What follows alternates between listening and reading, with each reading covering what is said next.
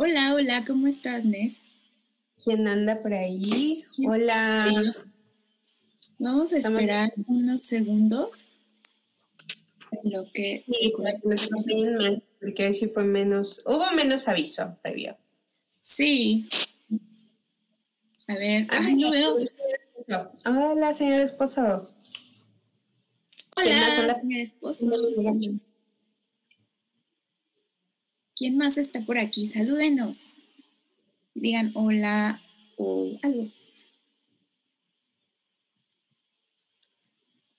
No puedo ver. Llegó alguien más, dónde. tenemos algunos en YouTube, tenemos otros en Facebook y en Twitch todavía no tenemos gente. ¿Por qué no se conectan en Twitch? ¿Tienen cuenta de Twitch? ¿Saben qué es Twitch? No, nada más como cinco personas tienen Twitch, entonces es por eso, yo creo que es por eso. Tenemos que hacer una campaña de Twitch. Estaría increíble que también se conecten a Twitch. ¿Quién más está? A ver. No sé usar esto. Me quedan gordos los gamers. Oh. Yo no sé nada de juegos, pero pues tenemos que utilizar plataformas, queramos o no. Yo, fíjate, señor esposo, que yo utilizo Twitch solamente para conciertos. Hay algunas bandas que se presentan cada semana, te dejan ver sus presentaciones en estudio y ahí los puedes ver. Solamente por eso los veo. ¡Hola! Erika Estrada. Acompañan más, está el delirio. ¿Es delirio? Ajá. Hola, profesor Distopías. Bienvenidos. ¿Cómo están? Ok, pues si quieres. ¡Ah, ya hay alguien en Twitch! Súper bien. Qué chido. Sí, sí. Eres tú, ay, me ve emocionado. Ok, pues, pues tenemos. A ver, Ned, ¿de qué vamos a hablar esta semana? ¿Ya empezamos o todavía esperamos gente? Pues porque ya hay algunos y no hay que hacerlos esperar demasiado. Pues contamos. Esta semana teníamos pensado platicar un poco del libro. Mira, está el hijo de Doña Virginia. Hola. Hola, hijo de Doña Virginia. Hola. Y ahí está el Foras. Uh, que está... El paseño cool. Entonces, eh, habíamos pensado hablar de algo que de alguna u otra forma está presente, pasión de muchísimos, y que son libros, pero el mundo de los libros, el universo de los libros es amplísimo, así que empezaremos entonces a hablar de la lectura. Y para eso hoy tenemos un invitadito. Ahí está. ¿Quién es? Que es Denle la bienvenida a Draco. Hola. Recién recién salido, pero escucha desde hace mucho tiempo. Un poquito. ¿Verdad? Más o menos. un poquito. Bastante. No, ya tiene mucho tiempo. sorprendió cuando leyeron su mensaje así de, ay, estuve ahí en el aterrizaje. Así de, pero vengo saliendo del closet. Y luego veo tus posts de, ay, el 2400. Y yo así de, ¿y por qué no te manifiestas? Pero bueno. Sí, a muchos les pasa, a muchos les pasa. Pero miren, él empezó con todo, o sea, antes de salir del closet empezó a llenar de stickers todos lados y luego ya salió de closet, así de que hizo muy buena labor desintegrada. Sí, la verdad. Y desde hace mucho tiempo, luego me sorprende, ¿por qué no te habías manifestado desde antes? Es más, estuviste en un aterrizaje y la gente se enteraba, pero bueno. Me escondí. Nos queda claro.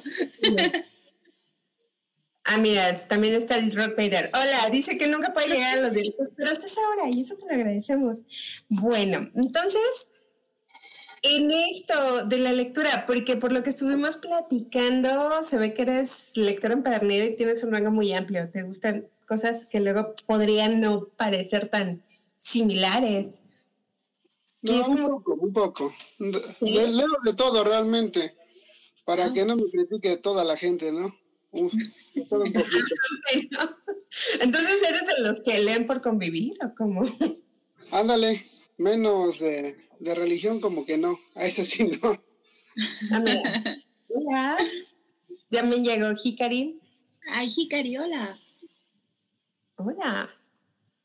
También llegó el lagarto, hola. Hola, lagarto. Eh, este, bueno.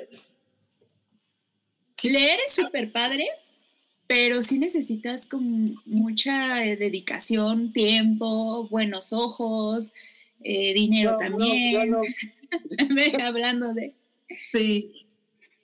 Pues es que precisamente te iba a, bueno, pensaba en preguntar esto. ¿Qué es lo que te motiva? ¿Por qué leer es una actividad a la que sí le dedicas un tiempo y un espacio y dinero? Porque comprar libros no es gratis y... ¿Por qué leer antes que otras actividades, por ejemplo? ¿Qué, qué, qué te da la lectura? Híjole, esa es una pregunta muy difícil, ¿no? Porque, pues creo que todo inició con un libro, ¿no? Sería el, el libro que te despertó las ganas de leer más. ¿Y eso cuál fue en tu caso? Fue el Mesías Ario de Mario Escobar. Ya, ah. creo que ya los dejaron de imprimir, ya tiene mucho tiempo que no los he visto. ¿Y eso hace más o menos en qué época de tu vida lo, te lo encontraste? ¿Qué, ¿Qué, fue lo que resonó contigo? Como a los 23 años, 18 años. No, la verdad ni me acuerdo. Solo, lo que sí me acuerdo es que estaba en Bodega Herrera y lo encontré en oferta de esos libros que nadie quiere y creo que me costó 50 pesos, 60 pesos. y de ese libro lo empecé a leer que un viernes y lo terminé un sábado, un domingo, más o menos. Pero fue un libro que realmente me, me impactó, que de hecho, eh, pues como todo, es el, libro que leíste, te gustó tanto, lo presumiste, lo presté y ya no regresó. ¿Y ahorita en este momento lo buscarías de nuevo o ya tu carrera de lector ya te ha llevado como por otros caminos? Lo he buscado para tenerlo en físico, pero ya no existe, ya no lo encuentro. Sí, de hecho, bueno, yo te voy a decir que sí leo algunas cosas, pero tampoco es que ay, no, soy una biblioteca, ¿no? Entonces, eh, ni el título ni el autor me suena. Y es que creo que se debe a estas cosas azarosas de que no es como la lista de autores canónicos, sino de estas cositas que te encuentras y hace clic en el momento. A lo mejor si en otro momento de tu vida lo encontrabas, no, no hubiera resultado igual. Puede ser precisamente ahorita que estaba comentando Hikari de que hablaron de Lazarillo de Tormes en el programa y que dice, pues sí, ah, te ponen a leerlo en secundaria, creo que nadie lo lee, busca un resumen, presenta la tarea y, y ya, ¿no? Y esto que estaban diciendo de que sí es necesario que se replantee si lo que quieren es hacer un hábito de lectura, si es necesario que se replanteen las lecturas. En este caso, Tú, este es un libro de narrativa, supongo. Es, eh, es policíaco. Es un tema policíaco. Eh, es, un detective que va a buscar, eh, pues, porque han, han, aparecido muchos muertos en inicio en Alemania. Y se supone que ya al final él empieza a, a encontrar a los sospechosos y encuentra un niño como de 18 años, 19 años, lo tumba, agarra el revólver, le apunta y le dice, no, lo que pasa es que te tengo que matar porque tú eres el Mesías, eh, tú eres el Mesíasario. Y de repente le dice, no, no me mates, que no sé qué. Y le dice, lo que pasa es que, pues yo no he hecho nada malo. Dime, niño, ¿cómo te llamas? No, es que me llamo Adolfo Hitler. Entonces se supone que ya no lo mata. Ok. Sí, eso no lo esperaba. Bueno, supongo que con el título ya decía bastante. Cierto, tiene que ver. Es súper fuerte. Sí, sí, Está, está, es, intrigante porque, pues, no te esperas eso. Realmente, pues, sí creían en, en, en la raza pura y, todo eso, pero no, no sabía que era Adolfo. Es buena, Adolfito. Pero es súper importante los primeros libros con los que uno tiene contacto porque eso define en qué línea te vas a seguir. Por ejemplo, Nes nos decía que te dejan unos libros en la prepa o en la secundaria o donde sea, y tú dices, ¿eso a mí qué? O no, me interesa o no, no lo entiendo, y, y ahí puede que dejes de leer para mucho tiempo o que te vaya capturando la lectura y empieces a buscar autores similares o tipo de o ese tipo de ese género este que empieces a buscar más más más. Y yo sé que hay muchos desintegrados que les encanta leer, por ejemplo, está eh, Sandwichita, está el Bitnik, bueno, creo que son muchísimos, pero ellos son como que los que más sé que, que tienen esa pasión por la lectura. Lo que no sé es qué género eh, les gusta a ellos eso estaría padre que nos dijeran. Por ejemplo, el profesor Distopía ya nos lanzó por aquí un título que dice que de ciencia ficción. Entonces, estaría padre que nos digan cuáles son, cuál es su género favorito o sus títulos favoritos, mientras que seguimos platicando de, estos libros y sobre todo de, de Draco, que nos diga cuál es su tipo de lectura favorita. Pues yo, yo, me voy por lo policíaco. Me gustan esas aventuras, un poco oscuras y eh, me agradan.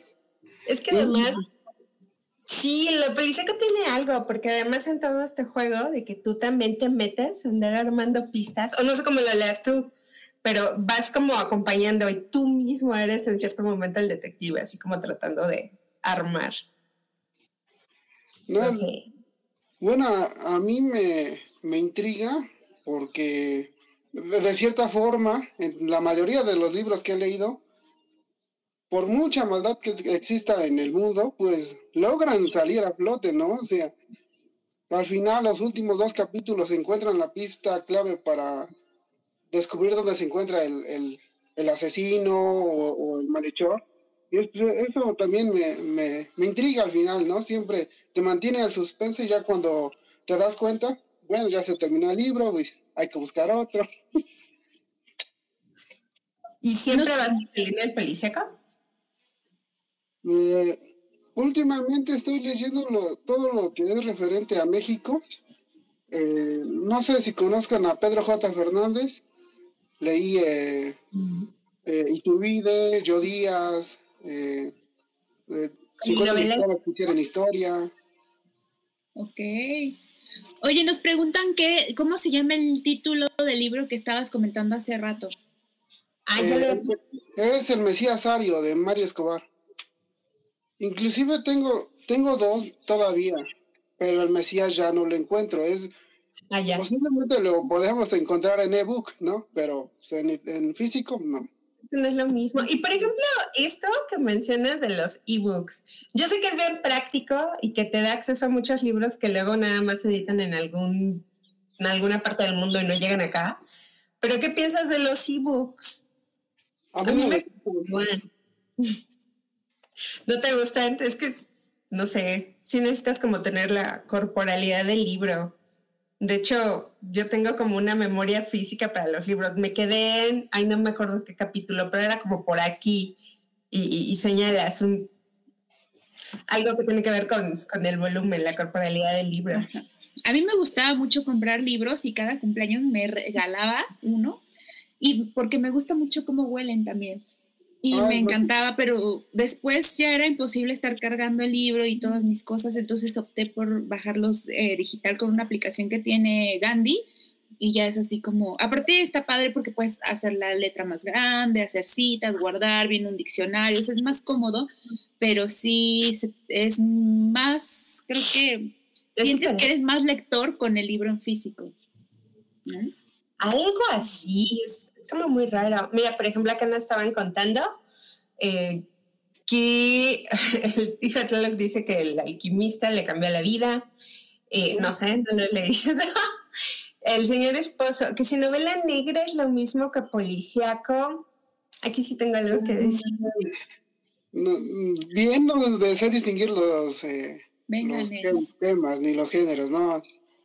Pero sí, como que cuando dicen etiqueta negra, al menos en el fondo de cultura, Ajá. Es muy grunge acá, bien. Bien por ahí, eh, sí hay una distinción que se hace entre el policía y la novela, son, están muy relacionadas.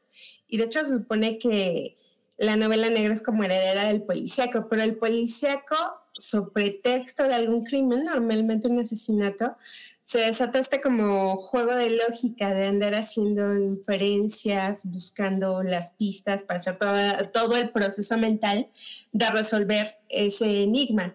En cambio, la novela negra sí parte del supuesto de que estamos en un mundo corrupto y el detective que no es este el héroe prístino, sin mácula, sino es alguien que vive en ese mundo corrupto y pues participa de esos bajos mundos, se ve inmerso en esa circunstancia y ayuda a esclarecer, pero en parte del esclarecimiento, pues ahora sí que se destapa la cloaca y ves ese mundo.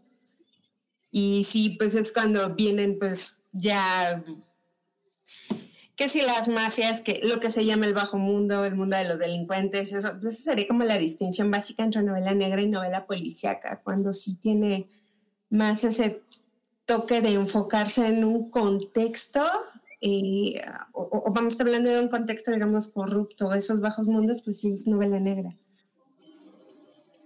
Es que me gusta bastante la novela negra. Sí, es, curioso porque de mis recuerdos de experiencias lectoras, en general todo lo que tiene que ver con policíaco y género negro me gusta, pero es casi como herencia, ¿no? Eso es, es lo curioso, no sé si te pasó porque a mi abuela le gustaba, a mi papá también, y pues ya cuando me di cuenta, pues yo también, ¿no? Entonces, no sé si a ti antes de llegar a este libro te llamaba la atención el género o eso fue como ya tu, tu primer contacto con... Bueno, desde que lo vi en el aparador, pues nada más es un fondo rojo y tiene la suástica atrás y está un bebé, un bebé con ojos azules. Entonces, pues la verdad, eh, pues mi, familia no lee mucho, que digamos, de acaso uno o dos libros. Yo fui el que empezó a leer y pues mi mismo gusto empezó a llamarle la atención a los demás. Porque te acercas y en la, en la mesa, cuando estás comiendo, dices, no, es que recuerdo esta historia de tal libro que contaba cualquier cosilla y ya como que se animan a leer. Pero realmente, pues yo soy el que estoy comenzando en esto. Ay, pero es que eso está muy padre, porque además tiene que ver con esto de que la cuestión de meterte en las historias contadas en parte tiene que ver con esto el auge de las series y que todo el mundo está hablando de la serie de moda, pero tiene que ver con el hecho de que son historias, como que siempre necesitas estar escuchando historias o estar en contacto con historias. E, es como este libro, ¿no? Realmente, si tú lo llegas a ver, pues puede pasar como cualquier otro. Son, hay, muchos y de diferentes colores, pero ya cuando alguien te cuenta ciertas cosas que, que le impactaron, bueno, ya es diferente, ya dices, ah, ha de estar padre y lo buscas o pues te llamamos la atención. Mira, algo que nos dice el profe, que una buena combinación entre ciencia ficción, robots y, y, policíaco, ah, novela negra, policíaco y ficción son las novelas de robots de Isaac Asimov. Mm, Por acá, eh, Fer nos decía, soy fan de la lectura infantil y juvenil, también el realismo mágico. Hikari dice, me encanta la fantasía, pero es never ending story. Ah, sí. Oye, un punto que por acá decía el profe que discrepo con la romantización del libro físico. Y, y también, por ejemplo, el señor esposo nos decía que él ama los ebooks. Eh, Sí, lo que dice, el libro empieza es chido para leer en tu sillón favorito, con un cafecito al lado, pero para leer en la combi, en el banco, no hay como el ebook. Es que, bueno, yo estoy en la posición de que soy una generación bisagra, o sea, yo no crecí con todos estos medios, estas plataformas, y durante mi trayectoria en esto de la vida me tocó tener que hacer el cambio a fuerzas. Entonces, sí queda como un punto de nostalgia el, recurrir al libro físico que sí es súper práctico. He tenido muchas cosas acceso gracias a los libros digitales, ¿no? Y que probablemente no tendría acceso de otra forma, pero no sé. o sea, a mí me gusta el libro digital, como dicen, porque lo puedes estar cargando en todos lados y aparte es tu celular o aparte es tu tablet, es, está increíble, ¿no? Pero sí me siento más lectora con un libro real. Aunque, por ejemplo, en la tablet puedes traer 10 libros y nada más los descargas. Y los mismos 300, 400 gramos o lo que pese tu dispositivo. En cambio, de 15 libros ahí cargando. A mí les cuento que una vez estaba leyendo, eh, yo recorro unas, unas distancias muy largas para llegar al trabajo, entonces yo todavía tenía el libro físico y me quedé dormida y yo creo que son de esas de que ya te despensas y ¡pum! se me cayó el libro y se escuchó en todo el camión así y todos se despertaron y brincaron y yo, ay, es mi libro, perdón. Y, pero era un librote y ya dije, no, pues así no puedo ir por la vida. Y ya entonces empecé con los libros digitales. Y aparte es, es muy práctico que puedas, tienes el diccionario allí, puedes hacer las citas, puedes ver los comentarios de alguien más. O sea, siento que tiene muchas facilidades que el libro en físico no. Pero el, olor, de un libro en físico me encanta, es lo máximo. Lo, que pasa es que el libro digital te ayuda mucho. Por ejemplo, es muy difícil que acá en Puebla estés encontrando libros de, de alemán o libros de inglés. Bueno, inglés está más fácil, ¿no? Pero hay libros que no puedes encontrarlos acá y nada más están traducidos en España y bueno, si los compras, pues ya es más fácil también. Eh, hay, hay ventajas. Pero si en dado caso lo pudiera yo encontrar en físico, pues yo siempre prefiero en físico. Aunque están a veces en cajas los libros arrumbados, pero sí, mejor en físico. Pues sí, yo decía lo mismo, pero de repente me enfrenté así de, ¿y ahora dónde lo guardo? En cambio, en los libros digitales, no hay problema, sigue estando en la computadora o donde lo guardes, no sé. Y caben. Eso pues sí. Mira, algo que es más interesante que decía Hikari, eh, decía que lo que el, hace a una persona sentir lector es el hecho de haber comprado el libro y tenerlo en físico o incluso en formato digital, pero comprado, descargado así, nos hace sentir menos lectores. Esa es una Es que sientes que no te lo ganaste, como lo obtuviste fácil. A mí me pasa, si lo obtengo así, es así como hasta me va a flojera leerlo.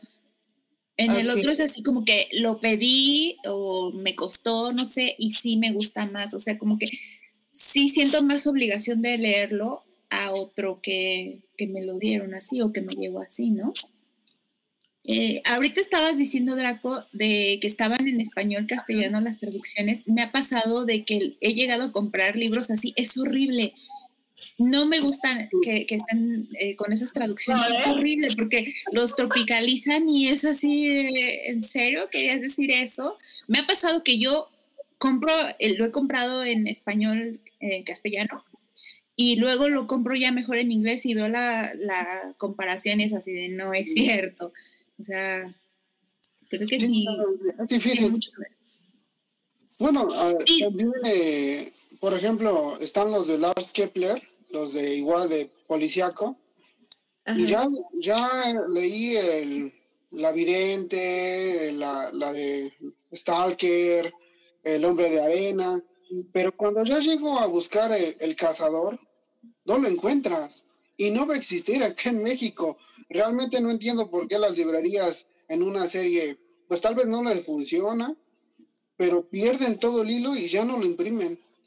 Y ya no te queda otra más que buscarlo en inglés, que ese sí, eh, de Robbie Hunter sí existe, pero pues o si no, en español, pero pues español de España y está bien complicado igual.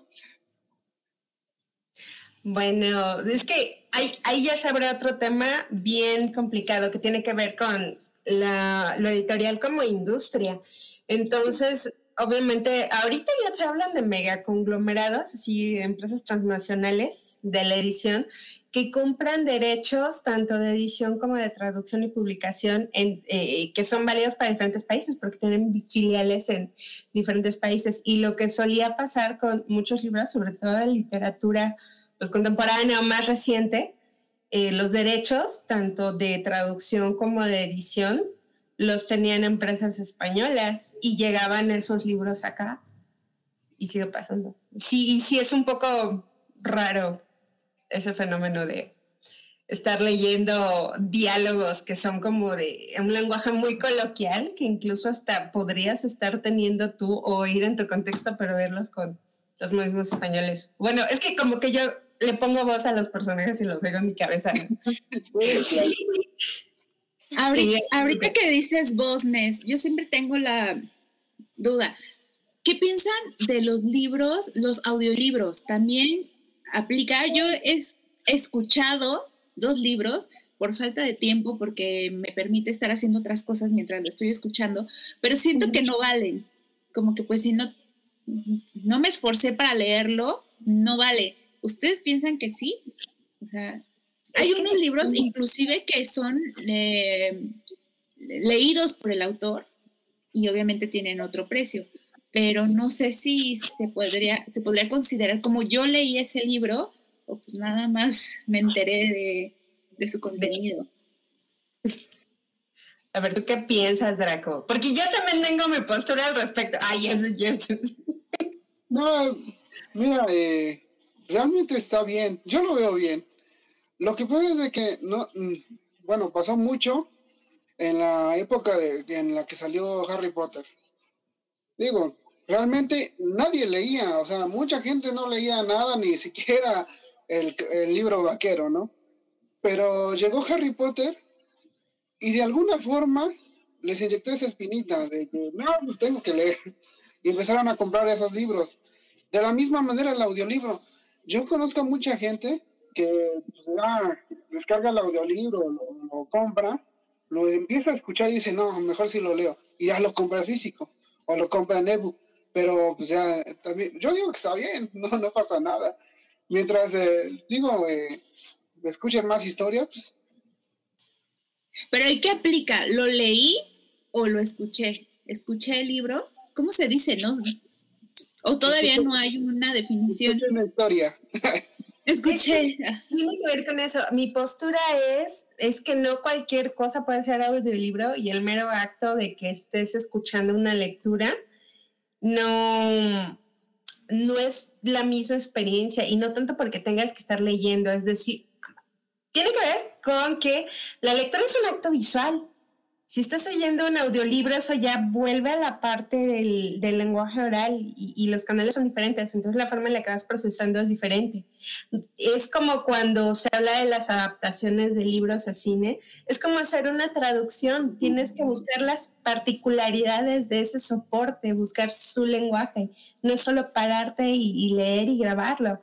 Entonces, me agrada la idea de los soportes auditivos, pero con la adecuada, digamos, adaptación o que la lectura sea la adecuada. En este aspecto a mí me gustan mucho, por ejemplo, las lecturas de, poesías. Eh, una buena lectura de poesía de verdad puede llegar a cambiar tu percepción de la poesía. No soy una buena lectora de poesía, pero me gustan ciertas lecturas de poesía por eso. Oye, pero entonces el audiolibro se convierte en radionovela. quiero pensar que es así que lo estás escuchando y ya deja de tener como ese, ese estado del libro. Y si estás escuchando, por ejemplo, una novela en audiolibro, es una radionovela, chafa. Es que son diferentes. Eh, es tan chafa o puede ser tan buena dependiendo de cómo la leas. Si te pones a leer, era el año de 1835 cuando, o sea, eso no te sirve de mucho, pero si logras... Que uno se de poesía, una. A ver, ¿cómo, cómo, cómo?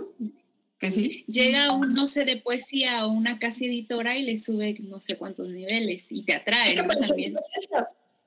Sí, o sea, si una persona que no te da ninguna inflexión eh, te lee un texto así plano, pues vas a perder interés a los dos segundos. En cambio, si llega alguien que, uno, que una voz doctor, sabe cómo manejar los distintos tonos, es decir, está entendiendo bien el mensaje, eh, yo creo que lo hace no sé, una experiencia muy rica.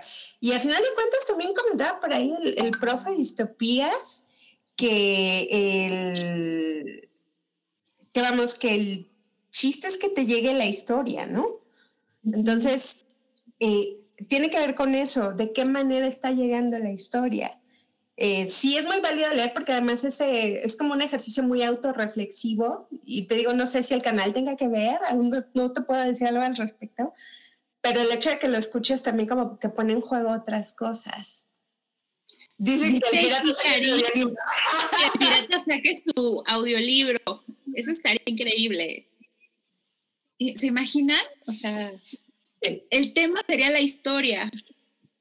Estaría muy interesante. ¿Qué pues, dice, dice el señor esposo de Liverpool? Dice, a mí me interesó leer Rayuela después de escuchar a Cortázar leer un capítulo y durante todo el libro estuve escuchando su voz en mi cabeza. Eso está padre también. Eso que te lo cuente, por ejemplo, ya sea el mismo autor o algún otro que te guste su trabajo, yo creo que también te atrapa más, ¿no? Como que te deja más huella, pienso. Depende también. Si es, si es este, cañitas o algo así, olvídenlo. No se acerquen No, gracias. Este. bueno, para ya estamos. Un día les tengo que contar mi historia con ese señor. Una buena, un buen vino, una buena lectura y queso, ¿no? Y es como que la rebanada de queso amarillo, cañitas y un tetrapack de No, pues sí. Es que por ahí ya nos han salido varios eh, comentarios de diferentes cosas de de lecturas, pues por ahí entre el hombre unidimensional y el señor esposa y su, su, su discusión sobre Bolaño. Por ejemplo, dice escuchar, a, dice, escuchar a Sabines leer sus propios poemas no tiene madre. Es que eso es lo que pasa con muchos poetas. Yo me he hecho medio fan de algunos a partir de oírlos. Ya lo de la lectura vino después, ¿no? Como Copala decía que te permite hacer otras cosas y pues es cierto, o sea, no sé, las cosas que requieren como atención visual, como que te demandan más, no puedes hacer algo diferente, muy difícilmente puedes coordinar cosas, en cambio si estás escuchando, puede que estés haciendo otras cosas. Por esa parte a mí me gustan los audiolibros. Dice el señor esposo, me cagan los que declaman poesías con mucha gesticulación, pero escuchar a los poetas leer sus obras es súper emotivo. Sí, algo tiene, es cierto. O sea, eh, cuando oyes al autor y leyendo eso, sus textos, como que sí le da otro valor. Y sí hay series, creo que Cultura UNAM tenía una serie de poetas leyendo sus textos. Por ejemplo, hay cuando dice Martín Cho que no es lo mismo leer en caso que escuchar en caso y que decía que es un libro. Ay, me perdonan, pero yo no me imagino mis historias leídas por mí y me las imagino con el pirata y créeme que les da vida, 200%. Es lo, es lo que les decía, les suben muchísimos niveles, muchísimos niveles, o sea, cambia ahí la cosa. Este, Draco, ¿nos ibas a contar sobre algún libro en específico que te guste o que mm. quieras que sepamos sobre eso? Ayer terminé el de 100 años de soledad, después de muchos años de que, de que no lo pude leer. Después de 100 años de soledad. Después de 100 años. Después de 100 años me desintegré y luego terminé el libro. ¿Qué sepas, no? ¿O yo? Uh, creo que eres tú, no sé. Vemos que te tomas tu tiempo para hacer las cosas. Sí, ya, ya estamos viendo que, que, que sí. Tú marcas tus tiempos y son muy diferentes. Eso es bueno. No te dejas dominar para el estándar. Eh por ejemplo, eh, el libro favorito siempre va a ser el, primero, ¿no? Pero ya después, eh, todos los de Lars Kepler, geniales, a más no poder. Principalmente El hombre de arena, increíble. Igual, los asesinos tienen no sé qué en la cabeza tan raro, pero siempre el detective logra, logra encontrarlos, ¿no? Al final. Es que te gustan los detectivescos, por lo visto. Y fíjate que, no tenía esta idea de ti y que te gustara lo, de, lo de detectives, pero está genial. Es que me gusta más. Ah, háblanos de Harry Potter entonces. Ah, creo que tenemos en, en, los desintegrados varios amantes de Harry Potter. Ay, no, no varios. Podríamos hacer programas y secuencias y, capítulo 1, capítulo 2 y seguirían hablando de Harry Hay bastantes. Harry Potter, episodio 8. Este es, este es el pasadura y es, es padre, ¿no? Realmente, pues, gracias a los demás que los traducen, pero leerlo en el idioma original, pues también es mejor, ¿no? ah, ahí está, ahí está. Este cuéntanos por qué, cuéntanos por qué te gustó Harry Potter, desde cuándo, si desde desde que salieron, si lo tomaste súper después, ¿qué, Salió ¿cómo ya está? Salió la película, salió la película, y la fui a ver, yo leía otras cosas, ¿no? Pero me dijeron, mejor del libro de Harry Potter, ¿para qué ves la película? Vienen más cosas. Ajá, sí, algún día, está bien. Y después creo que en la tercera película, cuarta película, alguien me regaló el primer libro. Dije, mm. y ahí lo tuve tirado. Pero cuando lo empecé a leer dije, no, sí, es, es muy diferente tiene, los personajes incluso son completamente diferentes. Ron Weasley lo siento más, más fuerte todavía que Harry Potter y en las películas no lo pintan así, lo pintan como un tontito tal vez, no sé. Entonces, sí cambia, todo cambia. Eh, inclusive lo malo cuando ya vi las películas es de que regresé al libro y yo empecé a leer el libro pero escuchaba con la voz de, de este, de, del, del, que hace a Harry Potter. Yo decía, pero es que eh, este personaje no tiene esa voz, estoy seguro que no tiene esa voz. Inclusive Hermione no tiene que hablar de esa manera.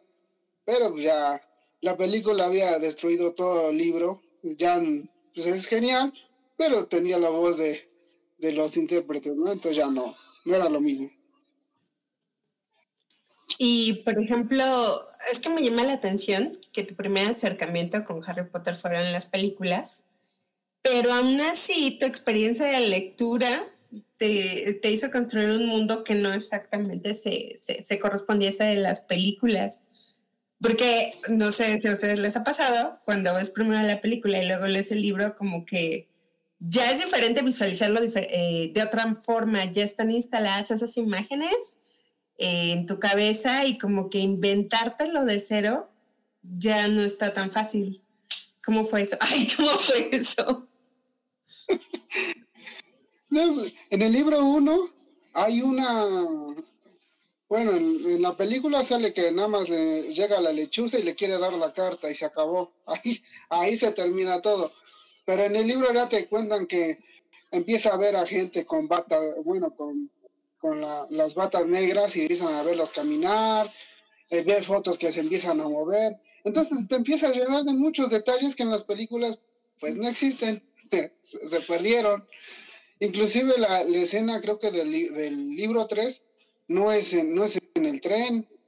Entonces eh, yo entiendo que pues si, si el tiempo de la tele es caro, pues el del cine peor, pero pues, ya no, no es lo mismo. Ya, sí, es que, bueno, no sé, es, depende, como dice la amiga Veneno, de cómo se haga esa Ella dice eh, que... Tienen que suponer muchas cosas. Por, para cuestiones de, de, tiempo y de dinero, tienen que suponer muchísimas cosas. Entonces, a lo mejor en el libro te relatan perfectamente una escena de pelea o de algo mágico, y obviamente que en la vida real, tiempo real, duraría segundos, pero en el tiempo libro se avientan como un capítulo.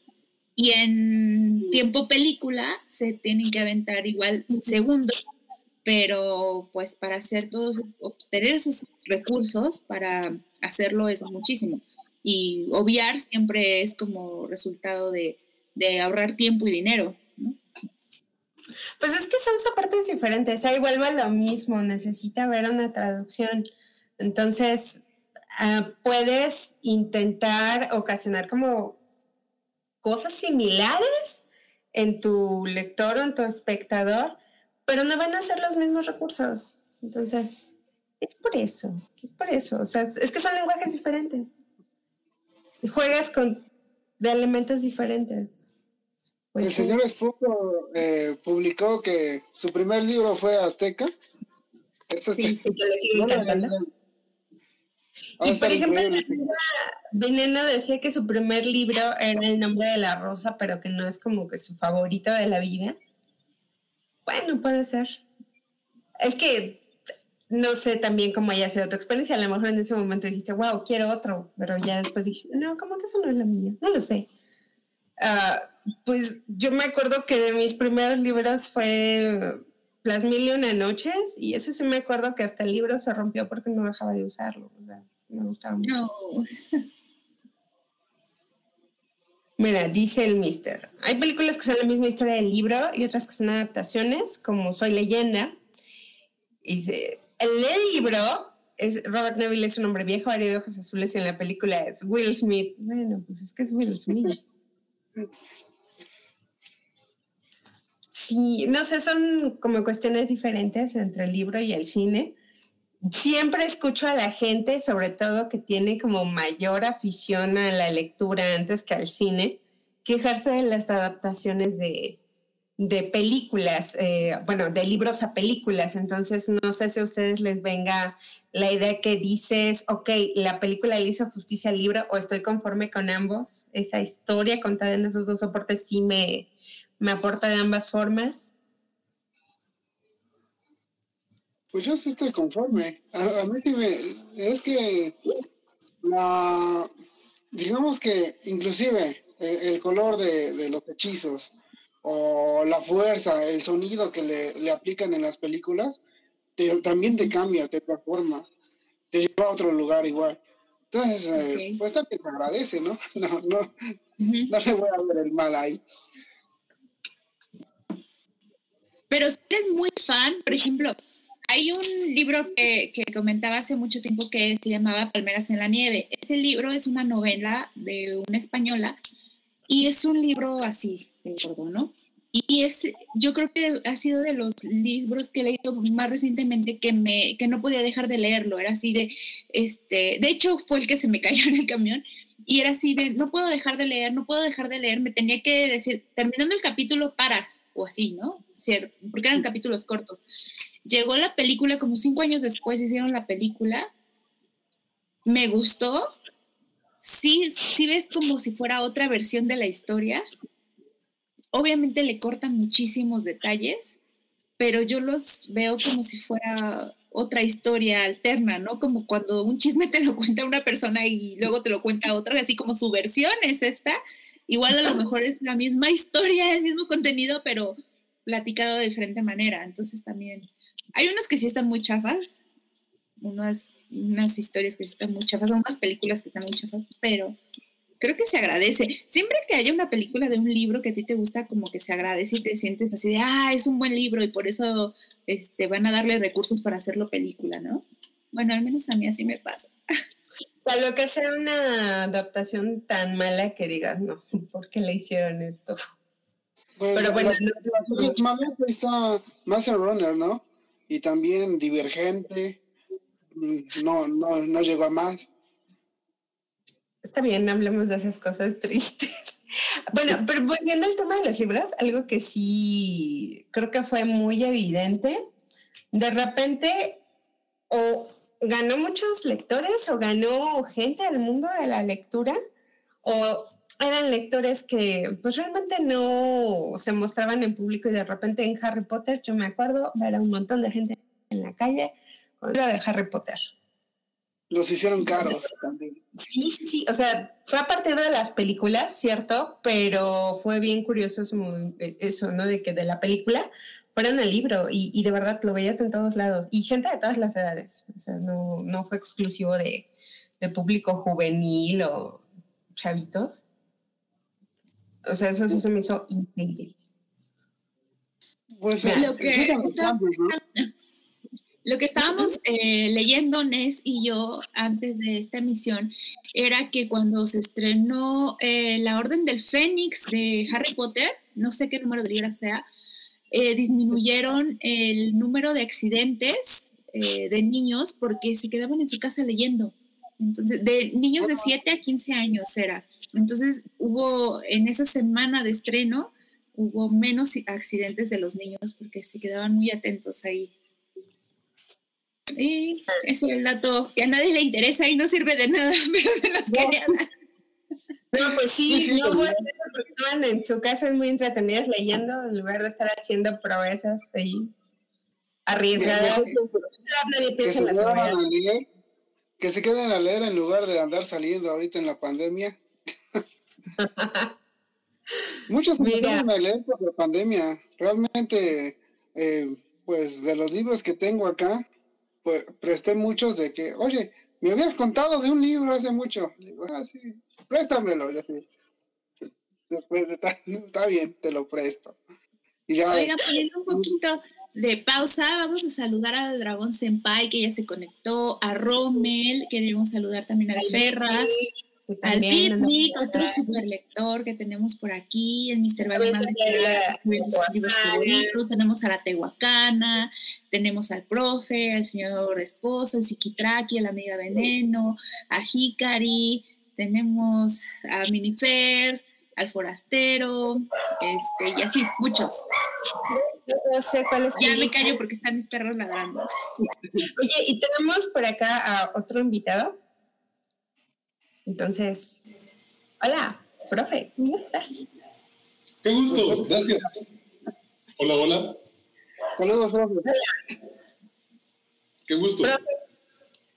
nos pues. está acompañando hoy un ratito hablando de libros. Venga, háblanos de tus libros. No sé, hay varios puntos que han estado planteando y que obviamente me gustaría retomar, pero más bien no interrumpo, continúen y ahorita elaboramos. Bueno, podemos retomar esta cuestión de ese primer libro que te marcó. no sé, eh, ahorita creo, este, ¿quién planteaba? El señor esposo planteaba que el Azteca es uno de los este, libros que más le gustan y planteaba que este, pues es fan de la novela histórica. Me, soy de esa línea, soy fan de la ciencia ficción y de, la novela histórica. Ah, y tengo una crónica que quiero compartir, que es así, tipo de historia para la, nave, que este, cuando estaba en primero de preparatoria, uh, pues estuve en preparatoria técnica, entonces taller de, lectura y redacción. Ya ven que nos enseñan a leer y a escribir. Entonces, eh, el profe estaba diciendo, no, sí, pues lean este, Volar sobre el pantano, o lean este, eh, Juventud en éxtasis de este idiota de Carlos Cuauhtémoc. Um, y, yo poniéndole jetas de, ay, sí, güey, arre, arre, va así, qué hueva. Y se acerca a mi pupitre y me dice, casi, casi tocándome el hombro y así, suéltame, señor, pero Tal vez no fue así, tal vez sí, no lo sé, no me acuerdo, fue hace muchos años. Y me dice, Jorge, yo sé que tú eres más lector. Te recomiendo leer Sinué el egipcio, de Mika Waltari. Y yo, perra, ya lo leí. lo acababa de leer y yo así, a huevo puto. A ver, ¿qué, ¿qué, me vas a decir? No, pues lee lo que quieras, güey a huevo, leí ah, para la actividad de, de, esa materia, leí Siddhartha, que tampoco, uy, o sea, de Sinué el egipcio a Siddhartha son dos géneros distintos, pero en contextos históricos y, oh, geniales, geniales. Entonces, sí, me acuerdo que le dije, a ver, perra, a mí no me vas a decir qué hacer. Uh, pero, no sé, o sea, justo, ¿qué, nos enseña la novela histórica? ¿Qué aprendemos de la novela histórica? Y mm, qué perspectivas críticas nos deja. Pues precisamente hablando de esto, de las perspectivas críticas que nos deja la novela histórica, pues no sé, yo quisiera rescatar un punto que es bien curioso, hablando de libros favoritos, casi todos pensamos en narrativa, en historias. Hasta ahorita nadie me ha contado de que su libro de cabecera sea, por ejemplo, un ensayo. Entonces, es, bien interesante esto, ¿no? Que, insisto, estamos en la búsqueda de historias. Bueno, mucha gente no son las historias, ¿no? también buscan, ¿no? Esa superación y hay muchos libros de ese tipo. Mucha gente a cada rato te quiere recomendar el de, Padre Rico, Hijo Pobre, ¿no? Este, ese libro. nunca Está buenísima, perdón. Es que no sé, es que toda esa literatura que es como de soluciones fáciles, de que ah, puedes cambiar y mejorar tu vida nada más siguiendo estos tres sencillos pasos, precisamente es algo que se aleja mucho de esa perspectiva crítica que quizás te puede dejar un, un buen libro, una historia que te deja ver lo suficiente, pero no tanto como para que tú por acá estés elaborando y pensando y algo que comentaban hace rato, llenando los huecos de lo que no se dice y es en esos huecos que entra la posibilidad de reflexión que a lo mejor esas recetas fáciles no te dan. Pero es que aquí también eh, está el punto de que no romanticemos la literatura basura. Eh, es como que el McDonald's. A mí me encanta comer McDonald's, me hipermama, pero no por eso voy a decir que es la mejor comida.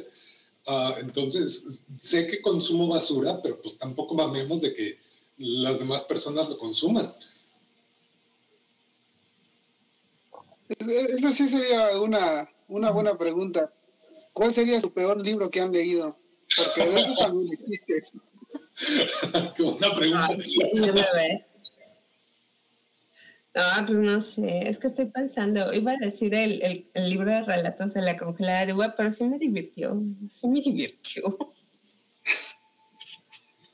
Es que regreso a ese punto. Está bien que nos divierta, este, que, nos divierta, no sé, Friends, eh, perdón por a quienes les guste Friends. nos divierta mm, otro rollo o, del pendejo de, de Derbez, pero no por eso vamos a ir a recomendarlo. Creo que dentro de estos gustos culposos también hay límites. Y, y este, cuando ya nos ponemos en este plan, de, este, de, ay, no sé, me puede estar mordiendo la lengua bien cabrón, entonces me estoy metiendo en terrenos escabrosos. Lo que pasa es que hay aquí un punto eh, que tiene que ver con la lectura y volvemos al inicio. ¿Para qué lees? ¿Qué es lo que te hace leer? Y formas de lectura, niveles de lectura, hay muchos. Entonces, al menos en este aspecto, que estábamos hablando de, bueno, lo que me gusta cuando lo hago por el puro gusto, pues casi todo el mundo habló de, de, historias, de narrativa, no tanto de, de otro tipo de libros. Y es precisamente recreándonos en el gusto, estamos pensando en algo que es significativo. Eh, no estamos hablando de tanto de ese tipo de libros. O hay alguien aquí que, que digan, no, es que lo que puedo decir que es más importante para mí y eso es, no sé, un libro de autoayuda o estos libros de que te quieren poner como de ética, porque sí, a mí también en la prepa me recomendaron para lectura en ética el bendito libro de Cuauhtémoc. A ver, aquí quisiera intervenir porque ya encontré como que el punto. A ver. Creo que en literatura puede haber un equivalente a las pseudociencias. O sea, está bien difundir, divulgar, pero hay un punto en el que hace más daño lo que se lee o lo que se consume a lo que este, pues significa la realidad conflictiva en sí. Entonces hay cosas que leerlas, la neta, pues no está chido. Eh, señalo coaching, por ejemplo, o cosas de... Ya, ya, ya te entiendo. Es que también es de nuevo, yo respeto al lector desde el momento en el que es lector y busca la historia, pero la manera en la que aborda la historia los niveles de lectura son diferentes en cada quien. Y es cierto que también hay narrativa muy ready-made, así casi casi como la fast food. Pues sí, es una industria y tiene que vivir y tiene que haber producción. Y hay cosas que sí te ayudan a indagar otros aspectos que a lo mejor no, sí, hay mucha gente que lo consume también, ¿eh? Por ejemplo, yo, yo no entiendo a la gente que está el youtuber y saca su libro y tal vez no me escribe puras tonterías, pero la gente lo compra. Eso es increíble. ¿Cómo compran ese tipo de libros? Pero eh, eso nos lleva a cuestionarnos eh, qué es lo que estamos consumiendo y cómo estamos reproduciendo justamente ese tipo de consumos o cómo estamos eh, reforzando ese tipo de consumos en el resto de la banda. Es que de nuevo tiene que ver con el mismo ejercicio de lectura. ¿Cómo estás leyendo? ¿De verdad te das ese espacio de lectura como un ejercicio crítico o es nada más ese consumo para paliar las angustias y lo que sea que está pasando? Ahora bien, es que tampoco habríamos que hacer una diferencia tan marcada entre eh, la lectura como ejercicio crítico y paliar las angustias, porque a fin de cuentas va de la mano. ¿Cómo antes toleramos la puta realidad? Perdón. No, es que el otro dice que por qué invitamos a Carlos Trejo.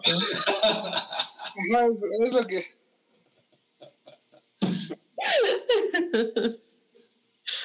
A ver, mira, aquí hay un punto que tiene el hombre unidimensional que me parece bastante válido. Eh, la conciencia del lector eh, exacto, tú como lector, ¿cómo te estás posicionando? O sea, como un consumidor pasivo de historias o, de verdad en algún momento vas a decir, ok, vamos a reflexionar un poquito sobre esto que, estoy haciendo o esto que acaba de pasar. No pasa, pero en, algún momento o sea, ese proceso sí se me hace importante. Ajá. Em, mm, no sé cómo significarlo del todo, pero me parece interesantísimo cómo lo están planteando en los comentarios. Ah, tal vez Calpurno todavía no, todavía no. Sí, porque Calpurno dice que quiere ver Pero vuelvo al punto. Es que no se trata del acto de lectura como tal, sino una lectura crítica, una lectura que, nos lleve justamente a la construcción epistémica, a la construcción de conocimiento. Y eso no eh, es tan fácil necesariamente. Eh, yo, más bien, voy a plantear una idea a partir de la, la que propondría que desarrollemos unas cuantas ideas. Creo que eh, el aprender a leer implica necesariamente, y aquí sí soy, voy a ser categórico, eh, aprender a leer implica necesariamente eh, adoptar una postura crítica sobre lo que se está leyendo. Si no la tenemos y, si solo consumimos para chacatearnos mentalmente, entonces vamos a andar valiendo verga, igual, que si estamos viendo chingaderas de Derbez o leyendo o, viendo cartones este, de, de Paco Calderón o viendo a este, este güey de Víctor Trujillo. Perdón por las ideologías que esté poniendo en contraste en este momento. Esto no implica que esté de acuerdo con la contraparte de estas ideologías. Al contrario, implica que estoy enojado por la, la acriticidad de lo que hacen esas personas. hace tiempo, eh, uno de mis amigos se acercó y todavía lo hizo de, mala manera el canijo y agarró un libro y me dijo, ten, para que, para que te eduques. Yo así, ah, pues es un libro, es gratis, no pasa nada, que lo agarro y que lo... ah, caray. Era este libro de Ladrón de Esperanzas y dije, que, vamos a empezar con ideologías políticas. Dije, eh, no es gratis, lo voy a leer. Y lo terminé leyendo realmente igual si, si tienen la oportunidad de leer tanto lo que hay en la mano derecha como en la izquierda, aunque no te guste completamente, pues, pues yo no le veo pérdida de tiempo también. Es que es lo que comentaba hace rato el profe, ¿no? O sea, leer todas las posibles lecturas entre estos libros que pues yo sí los evito, no tengo como tanto tiempo para andar leyendo tanto y pues mejor lo dedico a leer algo que sí me gusta, hacer otras cosas. Sí, no sé, estas, de nuevo, son como cosas ya muy hechas, como para que te den la respuesta fácil, cosas que no te van a conflictuar nada, aunque bueno, si te conflictúas te va a conflictar el hecho mismo de estar leyendo eso. Mm, permítanme plantear otro escenario y, y meter aún más conflicto. Ah, empecé a ver The Bad Batch de, este, de Star Wars, que me está ahorita en Disney Plus, me parece una muy buena serie. No obstante, eh, comienza con estos maniqueísmos de bueno o malo, porque a fin de cuentas Star Wars es bueno o malo.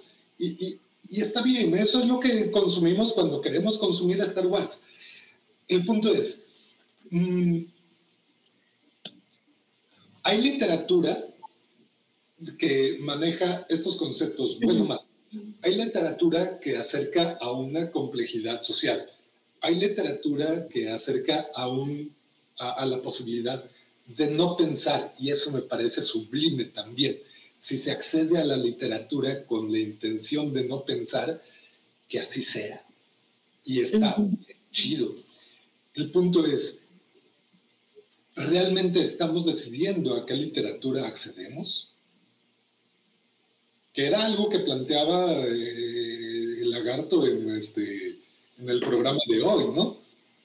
Eh, ¿Realmente este, leemos lo que queremos leer o nos violentan con la lectura?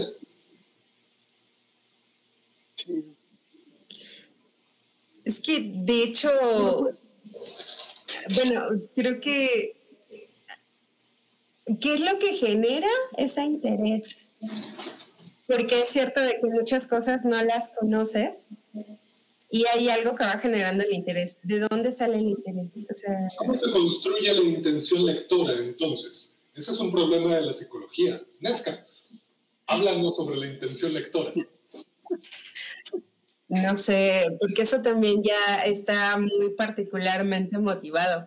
Que también hay algo, ¿no? La cuestión de las modas, el libro de moda, el que todo el mundo quiere leer, pero ya más allá de eso, sí se me hace muy particular. O sea, y de nuevo vuelvo al punto.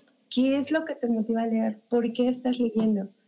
¿Qué es lo que estás a la eh, eh, ¿Qué es lo que estás buscando que piensas que lo puedes encontrar en un libro? Es que recrear una emoción, construir una historia, no, no sé, y creo que eso es personalísimo. O no sé, tú, por ejemplo, Draco, volviendo al punto, tú te has puesto a, pensar qué es exactamente lo que te mueve para, para leer, para agarrar un libro. ¿Qué es lo que te da ganas de, encontrar en ese libro? Realmente yo, yo leo por gusto y principalmente voy a, con recomendaciones, ¿no? Todo, toda persona que te recomienda un libro y que te cuenta de qué se trata o te da ciertos tips, pues te agrada. Pero así como lo tuiteé hace tiempo, de que el murmullo de las abejas, realmente yo no sé si sea tan buen libro, pero están metiendo mucho marketing y ya usaron los precios y todos quieren leer ese libro. No sé si realmente sea bueno igual. Pero es que esa es la cuestión. Solo hasta el momento de darte la oportunidad de pasar por la experiencia de la lectura es cuando ya puedes decir es bueno o malo. Muchas veces cuando te acercas a un libro de verdad no tienes ni idea de cómo va a ser. Y pasa, ¿no? Que de repente te vas con la recomendación de, de alguien y esperas algo que no te lo da ese libro y viene la decepción. No sé si les ha, si les ha pasado, si te ha pasado de algo que de repente te genera expectativa. Ah, es el profe. eh, pues aquí, aquí lo tengo luego, luego. Los demás los tengo en casa. Este, este librito chiquito.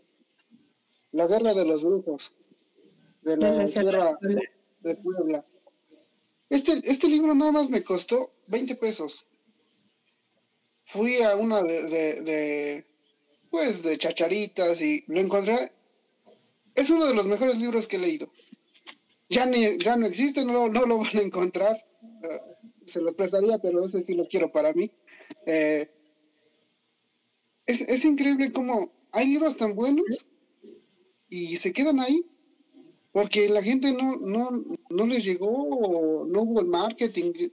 Entonces eso, eso también afecta, ¿no? Al lector.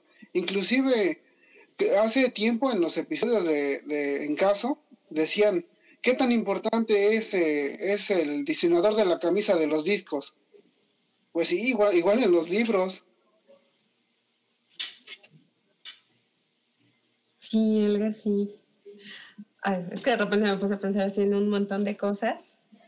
Y volviendo a eso, eh, de ese libro que estás hablando es, es, ficción, es una novela, es un ensayo, ¿qué, qué, qué tipo de libro es? Es, eh, es un investigador de la UNAM, Ajá. llega a la tierra de Puebla, empieza a platicar con las personas de, de, la, de, la, de la región y le empiezan a decir, no, lo que pasa es de que el tonal y, lo, y los chamales y también eh, eh, pues eh, la forma de matar los brujos y cómo hubo la guerra en, en Coetzalan, en, Zacatlán, y te empiezan a contar. Y, y, al final, él descubre cómo inició la guerra de los brujos y cómo se empezaron a matar. Y, y el mismo, digamos que, el mismo chamán le dice, lo que pasa es que tú, tu, tu nahual, es, es tal. Y él se lo cree y él empieza a investigar más y él empieza a viajar y empieza a descubrir otros mundos. Viaja a las cuatro puertas del infierno y empieza a conocer más. Entonces, está igual increíble. Sí, sería una aventura bastante. sí, no, a, partir de esta referencia que haces y contrastando tal vez con Carlos Castaneda, que pues es el epítome de, de esta línea o de este género. Um, ¿Qué es lo que, más allá de la ficción, qué es lo que se nos enseña sobre antropología? Yo rescato con pincitas, obviamente, eh, lo rescatable de este tipo de narrativas porque realmente hay mucho que, que, que se puede aprender de contextos que tal vez no conocemos y eso es eh, también... Mm, disfrutable de, de este tipo de, de, géneros o de este tipo de narrativas. Sí, la novela histórica, que, por ejemplo, en la de... Ay, creo que ahí está. Eh, México esclavizado, la de... Te va contando cómo, esto, cómo estaba la situación en Yucatán, cómo hubo la matanza de, de, lo, de los indios en ese entonces, cómo era el sembradío de Nequén. Entonces, ese tipo de historias igual a, mí me encantan porque no solamente descubres cómo estaba anteriormente, sino más datos históricos, quién estaba gobernando en ese entonces, que era el tiempo de Porfirio Díaz. Es que esto también es algo bien interesante de y de la literatura o, de las historias escritas que tienen la capacidad, bueno, se supone que hay, activan de ciertas formas algunas partes del cerebro que hasta parece que eso que estás leyendo, casi, casi que lo hubieras vivido. O sea, incluso esa nostalgia por personajes y eso sí tiene que ver ahí con, con haberlo disfrutado tan intensamente, tan vividamente, por ejemplo. Eh, ahorita que estaba viendo el chat, mencionaron dos cosas bien interesantes. Landa Paredes decía que las historias con las que dialogas y el Mr. Mala Madre hablaba de que te mientes con los libros que te reafirmen. Entonces, articulando estos puntos, el buscar reafirmarte, pero también las historias con las que te enganchas, con las que dialogas. ¿Qué es lo que pasa? O sea, si es siempre vamos a estar bailando en el círculo de lo que nos refiere a nosotros mismos o a partir de leer diferentes cosas, sí podemos llegar a, no sé, a, cambiar perspectivas, opiniones, ideas de cosas. Mm. Está buenísima la pregunta y yo te respondería con pues entonces, ¿qué es lo que estamos creando a partir de lo que hemos consumido?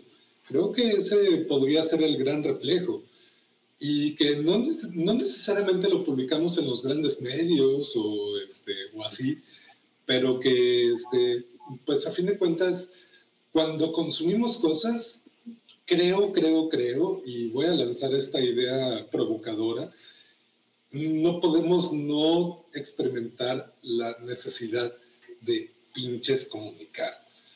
Entonces, no sé, ¿cómo lo experimentan ustedes? A ver, Draco, ¿tú cómo lo experimentas? Porque ya vi que te encantan esas novelas históricas. es que las lees tan vividamente. Bueno, eh, yo sé que los desintegrados vienen de otros lados, ¿no? También los de Perú, de Ecuador. Pero en México tenemos una historia en la que pues el gobierno empezaba a hacer ciertas cuestiones y, y eso es lo que te, lanza los libros de, novela histórica, de todos los errores que se, han cometido. Entonces llega un momento en el que si nada más te enfrascas en ese tipo de lecturas, como que le, le tomas un cierto diríamos, odio a ese tipo de personajes de corriente política. Entonces, también yo lo, en eso lo veo mal, ¿no? Por eso les decía, si quieres leer algo, bueno, lee del lado derecho y lee del lado izquierdo para que no, pues no, te, va a agradar algo más, ¿no? Evidentemente te va a agradar algo más. Draco, quiero interrumpirte. Permíteme, por favor. Ah, y quiero proponerte más bien. Eh, a partir de la interrupción. ¿Tú qué crees que aporte en términos de pensamiento crítico la lectura de ciencia ficción? ¿Qué, ¿Y qué tipo de corriente política crees que la ciencia ficción pueda generar en la banda? Digamos, y, vamos a ponerlo de, de forma simple, la gente que lee ciencia ficción es más de izquierda o de derecha. Que no, ese sí, no, no te sabía responder. Principalmente porque no, no leo ciencia ficción, ¿no? Realmente no es un, no es un género que, que lea mucho. Inclusive creo que podría ser que no leo nada de eso. Pero, por ejemplo, tienes una idea de lo que es la ciencia ficción, a lo mejor hasta tienes una idea de qué personas se acercan a la ciencia ficción. ¿Cuál es esa idea? No, no, no. Tal vez si me dicen un, alto, un autor lo, lo sabré, pero no. Así. Bueno, por ejemplo, pensando en todo, es que es como que lo más conocido, ¿no? El universo Star Wars. O ya, por ejemplo, eso es ciencia ficción y tiene muchísimos seguidores. seguidores. Tú no sé cómo los conceptualizas o piensas si serán conservadores, no serán conservadores, serán proclives al cambio a una estructura diferente o en realidad no, es nada más un escenario diferente para las mismas estructuras. No, necesitaría... Pero, a ver, vayamos a tus terrenos. Em, eh, estás en tu derecho de no querer responder y me encanta Ok, la novela histórica. Eh, ok, ah, y, este es un terreno que me encanta porque en la novela histórica, claro que puede haber tergiversación de los hechos. Y, está la noción trillada, la historia la escriben los, que, eh, los triunfadores. Pero, pero, pero, pero, creo que también hay novelas históricas que, este, que, ponen a juicio justamente esos triunfos. Entonces, ¿tú qué has encontrado en la novela histórica? Bueno, lo que pasa es de que te empieza te, empieza a meter en otro mundo que posiblemente no conocías, ¿no? Por, ejemplo, en, este, pues acá lo tengo, el de, eh, pues cómo eran esos tipos de, guerras y de las matanzas de, los, de los indios en ese entonces eh, mayas. Y pues es, difícil no, no, no poner una postura crítica, ¿no? Principalmente porque conoces el, la, todo el entorno de la historia, ¿no? O sea, es, difícil decir, no, lo que pasa es de que el, por ejemplo, ah, creo que se llama Montemayor, del Hacendado. Pues sí te llega a causar una cierta molestia ese tipo de actitudes, ¿no? Ahora bien, me encanta el curso que está, que, que está tomando esto y me gustaría, me estoy apropiando de, de, este, de muchos temas, ya saben cómo funciono. Eh, me encanta lo que está comentando tanto Amiga Veneno, eh, tanto Landro, que está súper al tiro, eh, señor esposo de Liverpool. 1984 es ciencia ficción. No, ya no este, es novela histórica eh, ahora. Eh, también eh, Mr. Vale Madre, oh, Mr. Vale Madre, tienes unos puntos, qué píldora, y si yo quiero, me, quiero tomar las dos a ver cómo ponen. ¿Mm? y gracias por el espacio. Pero, a ver, ¿En qué momento la novela histórica se vuelve novela histórica? Y se me olvidó qué más quería confrontar contigo, Draco. Pues es que aquí la cuestión no es tanto como... La reflexión está interesante. Eh, ¿Qué tanto puede decirse de un lado o de otro? Es decir, el ejercicio crítico de, del género mismo, pero vamos, también lo escriben humanos y los humanos también tienen posturas, entonces también dependerá mucho del lector. Sí, eso que dice el señor Esposo, siempre hay más de una lectura de la historia. Por eso sigue siendo, se sigue escribiendo sobre historia y se sigue investigando. Ah, volviendo al punto, es que me encanta cómo habla Draco de la novela histórica, de verdad. Parece que, se mete en la época, en el momento en el que está allí leyendo. No sé, siento que, como tu, tu ves al momento de leer se me hace como muy empática, no sé. Y, eh, por ejemplo, profe, ¿tú cómo es tu experiencia de lectura?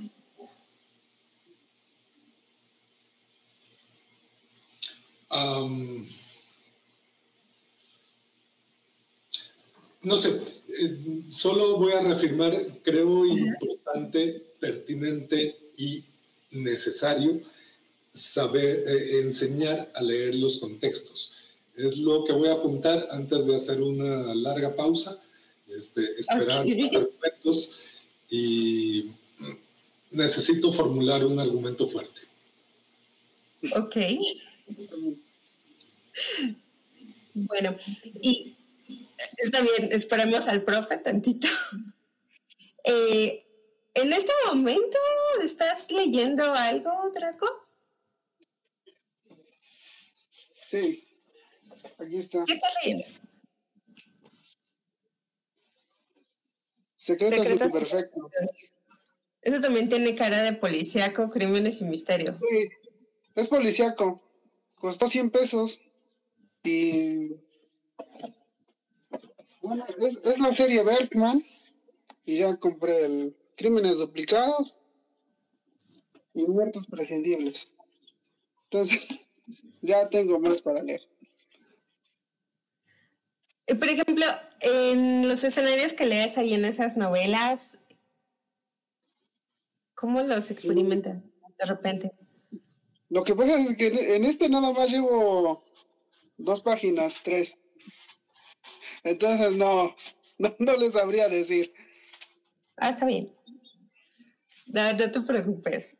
En ese aspecto, bueno, volviendo a uno de los puntos que habíamos tocado, casi, casi de, de, la vivencia, no sé, yo siento que empiezo a conocer los lugares a partir de estarlos experimentando en la lectura. Creo que la primera vez que vi con cierta conciencia a, a, mi ciudad fue leer novelas que tenían lugar en mi ciudad, ¿no?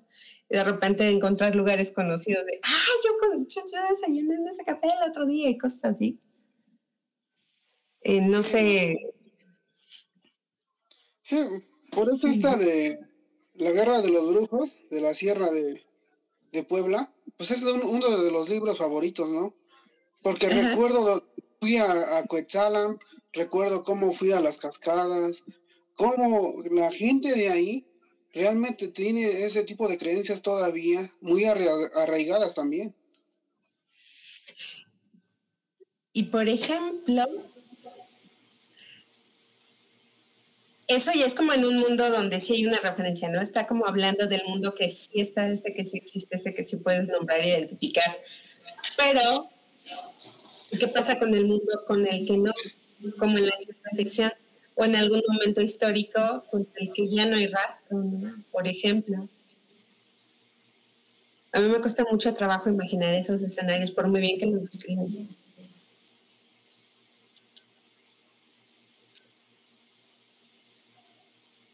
Draco, eh, reafirmo la pregunta de Nesca. ¿Cómo accedemos, como lectores, cómo accedemos a, esos otros contenidos a los cuales tal vez no estamos tan habituados, pero que nos pueden dar un panorama, justamente una lectura contextual mucho más rica para interpretar otras lecturas que ya tal vez podemos traer? Por ejemplo, mm, rapidísimo. El realismo mágico latinoamericano se interpreta mucho mejor con las venas abiertas de América Latina, de Galeano, que hace rato lo, se mencionaba, lo mencionabas. Entonces, podemos entender mucho mejor algunos géneros a partir de otros que tal vez hemos descuidado, que tal vez todavía no descubrimos. Por ejemplo, estaría buena esta recomendación. Así como de repente hay como guías de lectura, así, sobre todo cuando son como vagas. Primero lee este y luego lee este. Por ejemplo, aquí sí estaría buena que nos contaran qué libro creen como que no se ha entendido bien o a lo mejor no está apreciado lo suficiente. Si hay como una lectura antecedente que pueda ayudar a entender otros aspectos o ver diferente un libro. La pregunta es ¿para quién? Para ambos. Yo quisiera responder rápidamente a esta pregunta. Creo que un libro que no se ha entendido bien es El método Bumburi. No, por Dios. Sí se ha entendido bien. Oh. Yo sé que no es pero es que sí se habla desde hace mucho de los plagios de Bumble. Pero no, eh, como lo, lo, explicaron recientemente en la nave, este, justamente, cómo hacemos una reinterpretación de la cultura contemporánea o de la cultura pop o de las lecturas que hacemos y cómo nos podemos dar ciertas licencias de utilizar las lecturas que, que, que hemos hecho recientemente para narrar otras historias y ¿El plagio es plausible en la literatura pop?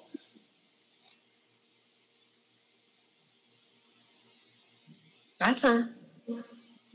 Pasa. ¿Pero es plagio? Ay, te voy a responder académicamente. Si están las pertinentes citas, no. Yo me dedico a la academia, pero ahorita estoy jugándole de abogado del diablo y estoy defendiendo. Sí, lo que estoy viendo. Es que es muy complicado eso, es bastante complicado porque es cierto que hay como influencias que salen sin que lo estés planeando. Es decir, no estás tomando conscientemente tal o cual elemento. No, es que Bumbri es, es, claro que lo está tomando conscientemente y aún así lo está haciendo mal.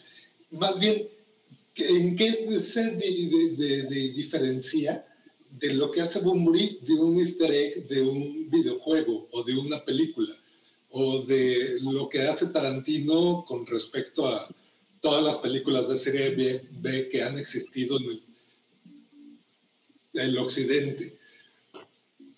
¿En qué se distingue Bumburi de Tarantino, por ejemplo? El lenguaje. El lenguaje cinematográfico y el lenguaje de, la lírica son diferentes. Bueno, hablar de los lenguajes y las traducciones para otro, para otro episodio, porque da para mucho, da para mucho. También la cuestión de las influencias y los plagios. Da para bastante. Y si van a leer el método Mumburi, sí pasen el PDF, por favor. Eh, vengo en cinco minutos. Ay, profe, no te vayas. Pero bueno. Ya se fue. no, pero regresa. Es que de repente, no sé. Es que el profe se va a hacer como deliberaciones, analizar, se pregunta a él, a otro él, y viene ya con una respuesta, una pregunta más profunda de la que ya tenía. Está súper interesante. Yo me quedé escuchando nada más porque obviamente no, puedo aportar mucho. Pero lo que a mí sí me gustaría decir es que si Bumburi plagió, que eso obviamente que plagió, hay ciertas cosas que se les agradecen plagiar, que tal vez no pudieras tener el conocimiento de otros libros, otras referencias, si ellos no lo hicieran. O sea, está mal y lo que quieran, pero tú no sabrías que esa canción que te gustó, que te marcó, tiene referencia a un libro, a un super libro que tiene mucho tiempo atrás o que fue, tuvo unas ventas enormes.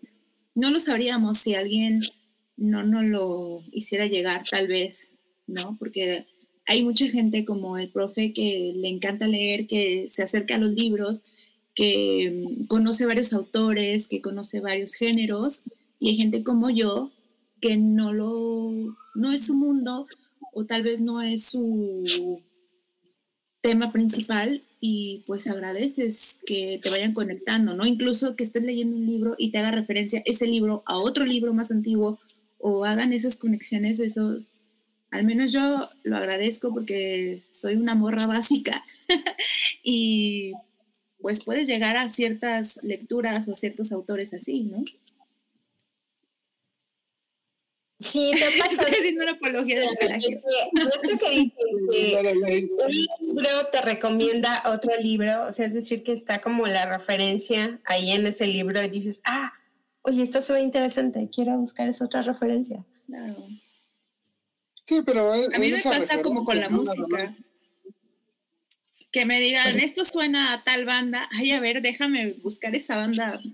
A ver, y yo te digo, igual leer de varios autores o de varios géneros te va ayudando a crear un carácter para decir eso no, no, ya sé cómo son los de tu calaña y no lo quiero.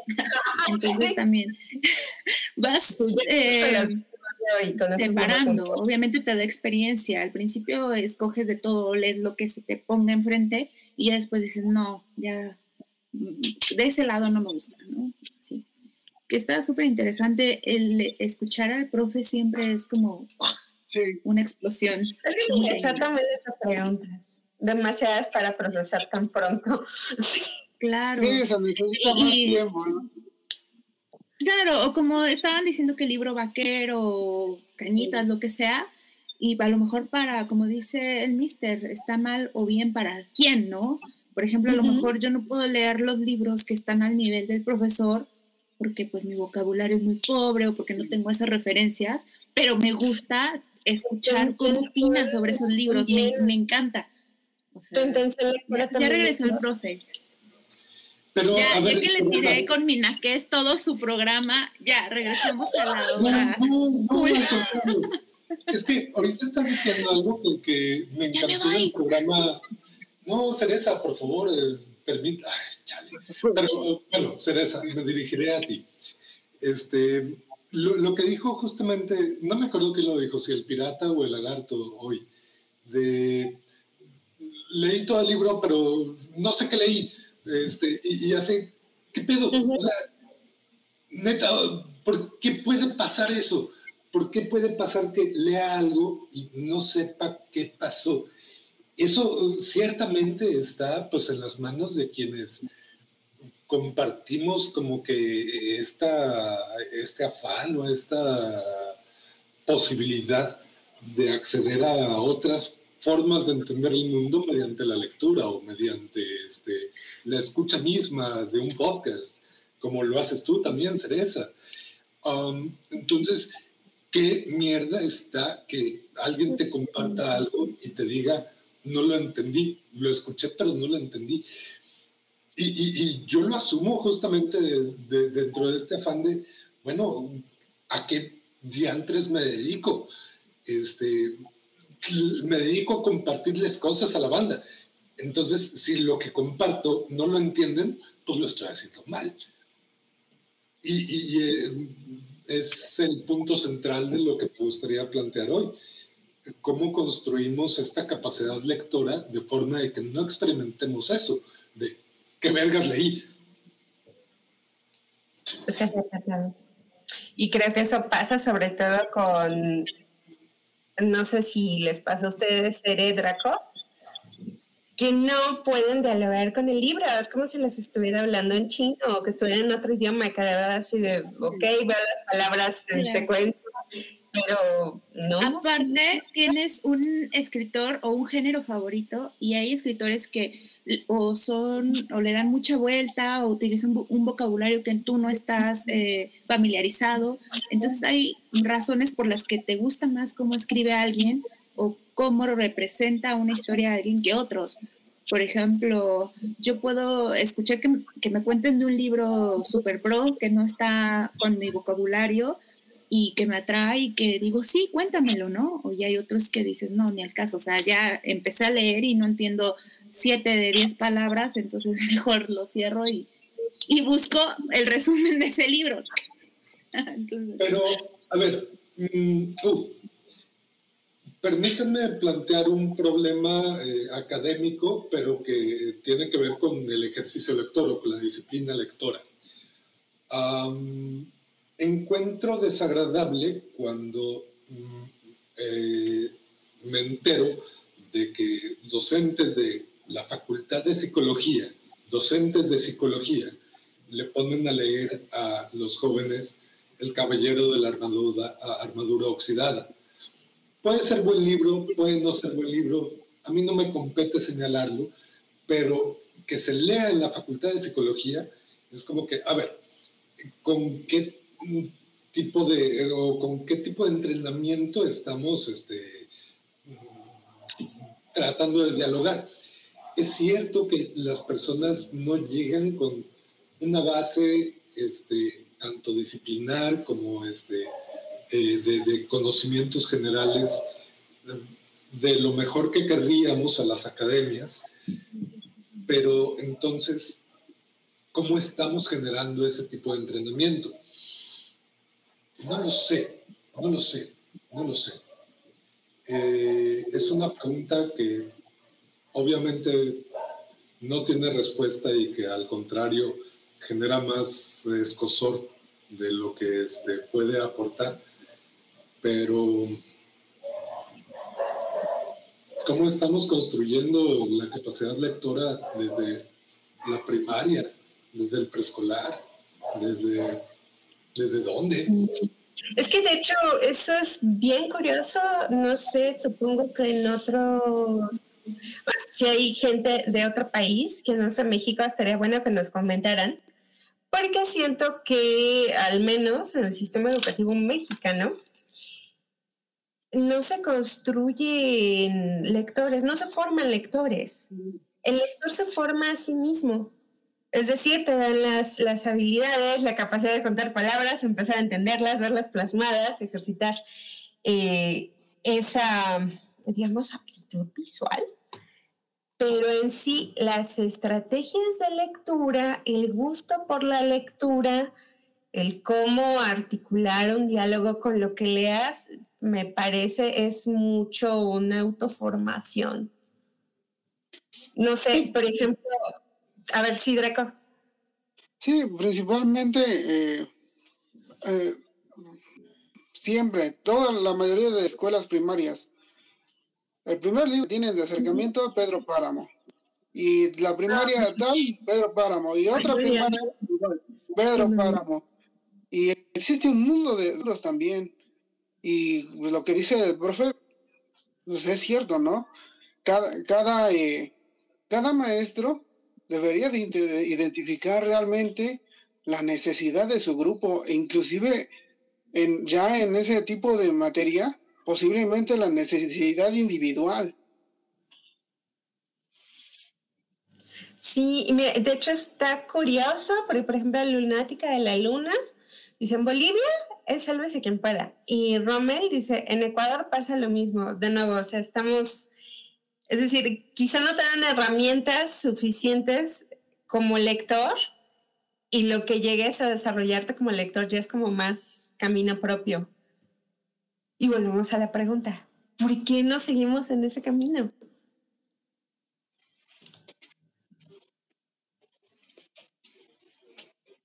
No sé.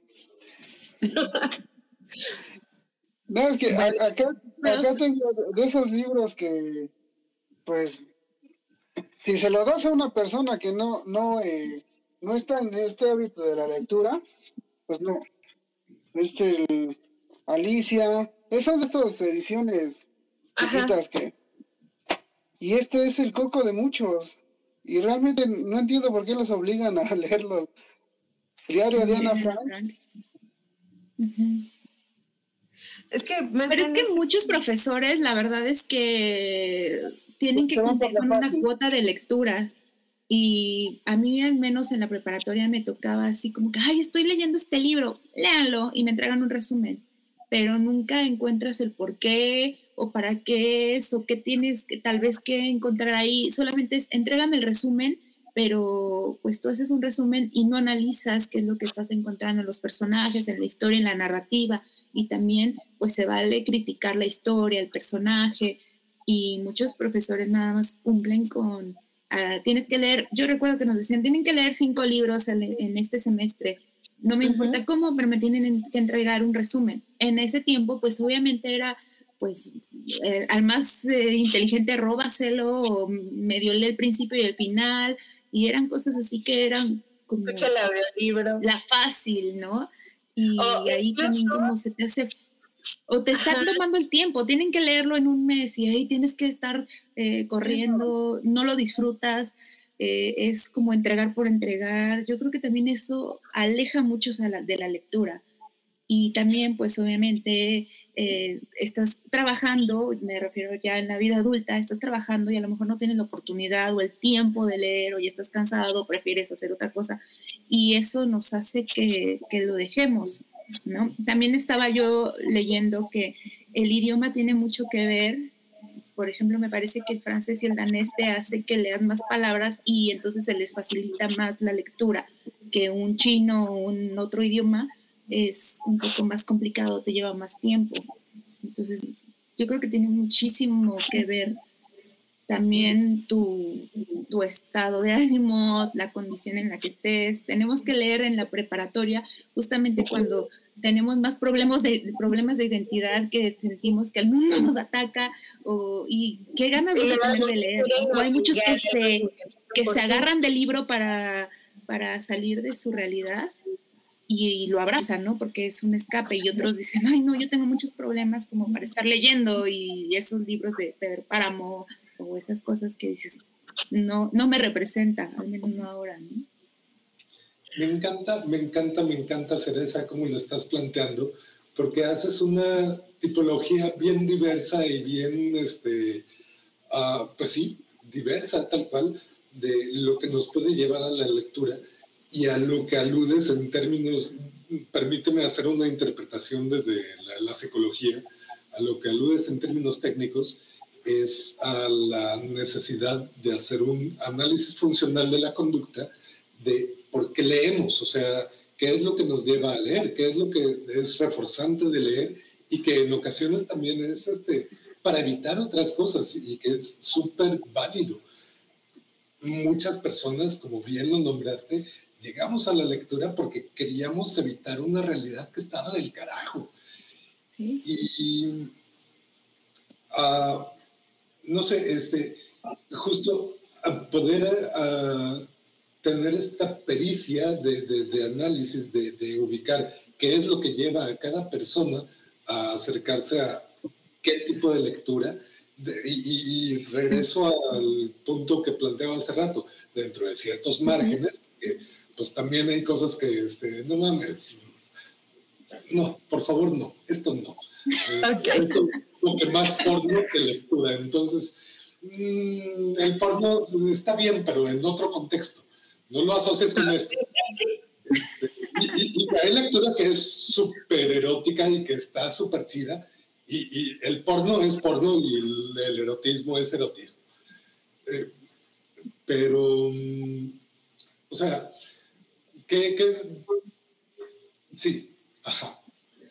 Ya me voy a... Bueno, no, no, casi, porque ya estamos llegando como a el tiempo límite del programa que se puso súper bueno. Precisamente pensando en esto, de que estamos como náufragos en el mundo de la lectura, nos mandan con las herramientas más básicas y realmente nos construimos nuestro cosa lector. ¿Ustedes qué le dirían? Ah, ah, eh, plántense este escenario. Tú llegas con alguien y le, extiendes un libro o a lo mejor le abres tu, tu, tu e-reader, no sé, hay como quieran, en el soporte que quieran, a alguien, ¿cómo, ¿qué libro sería y cómo invitarías a esa otra persona para que esa persona tenga la curiosidad y las ganas de entrar a ese libro? Híjole. Bueno, lo que pasa es que yo siempre cuento todo lo que leo estoy de chismoso contando de qué se trata, eh, qué me pareció intrigante, los lugares que, cuenta la historia. Y, la gente sí se anima, la gente se anima a leer siempre y cuando los enganches con la historia. ¿Y tú le recomendarías a nosotros, a los que están acá en el chat, algún libro en particular en este momento? ¿Los invitarías a asomarse a algún libro? Bueno, si lo logran encontrar, el Mesías Ario. Realmente está muy bueno. Es un libro, ya en dado caso que no lo encuentren, eh, cualquiera de Lars Kepler, La Vidente, es un buen libro. Es policiaco del, del área de... Esos son buenos. Profe, ¿tú qué recomendarías? ¿Y cómo invitarías a la lectura de ese libro? Pues obviamente me voy a volcar por la ciencia ficción. Mm, la pregunta de qué harías antes de un día antes de que el mundo se desintegre ya está patentada, entonces no la puedo utilizar, pero ¿qué le preguntarías a una estrella? A un sol a una estrella que colapsa? Mm, esa pregunta se responde parcialmente, tal vez, y esto es spoiler y a la vez no, de, El Hacedor de Estrellas, de Olaf Stapledon, que fue lo que comenté al principio de la transmisión. Eh, dato de color que habría que tener en cuenta, Olaf Stapledon eh, fue un este vato nórdico, no me acuerdo de qué país, creo que noruego o finlandés, o ah, de esos países primermundistas, que fue navegante, teólogo, eh, matemático, filósofo, psicólogo, sociólogo, autodidacta. Eh, todo eso en un barco. Creo que en los barcos se aprendía chido, muy chido. Y pues en sus viajes se le ocurrió esa novela y otra la mejor, pues obviamente es El Hacedor de Estrellas. La recomiendo ampliamente y sí, eso. Seré.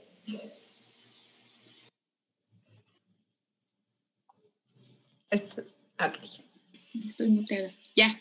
Este, yo creo que no sé, no tengo un libro que fuera como mi favorito, porque sobre todo leo eh, novelas eh, feministas o libros así, y tal vez me daría como un poco de, temor que no les gustara.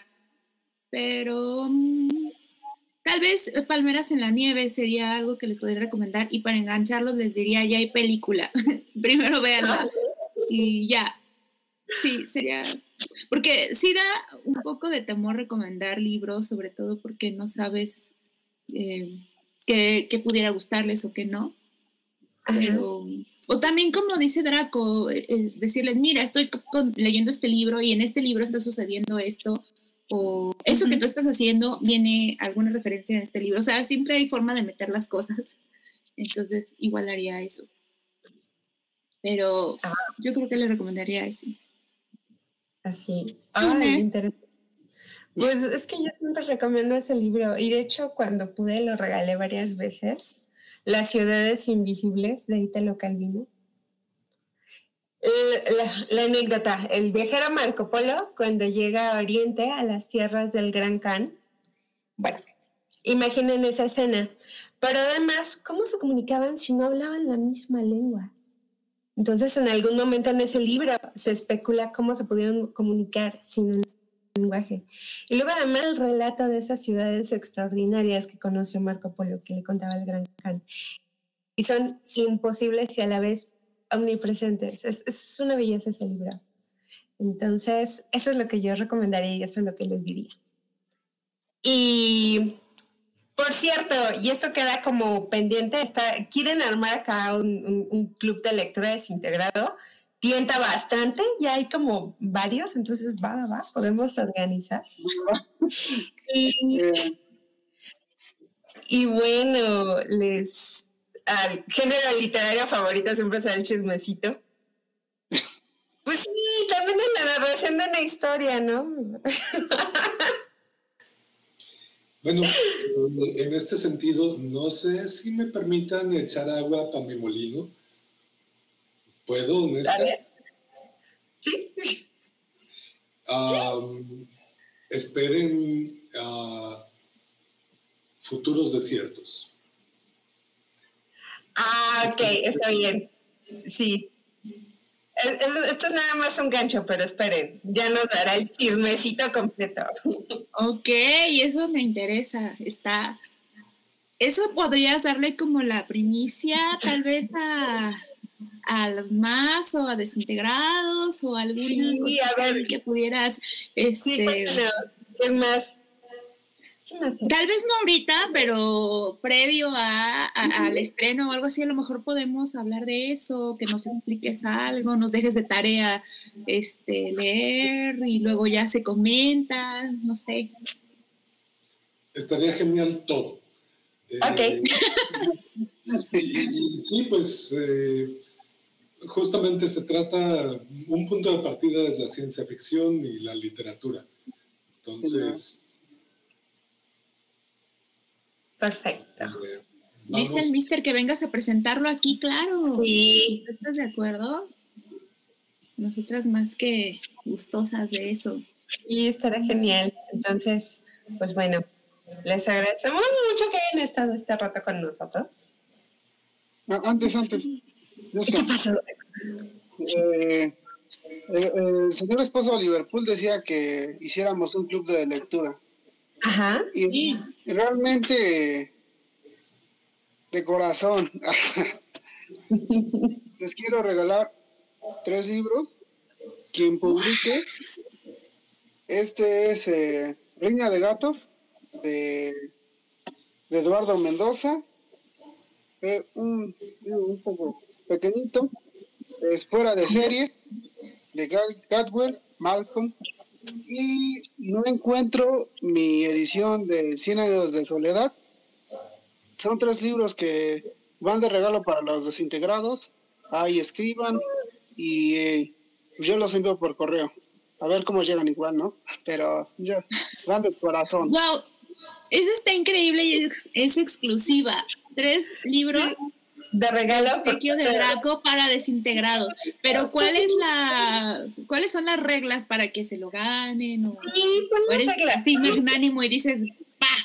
No, pero que paguen el envío, ¿no? O sea, esa sería una de las condiciones, que paguen el envío. Porque es complicado. O si hay un padrino de envío, estaría también increíble, ¿no? Sí. nacional, sin problemas.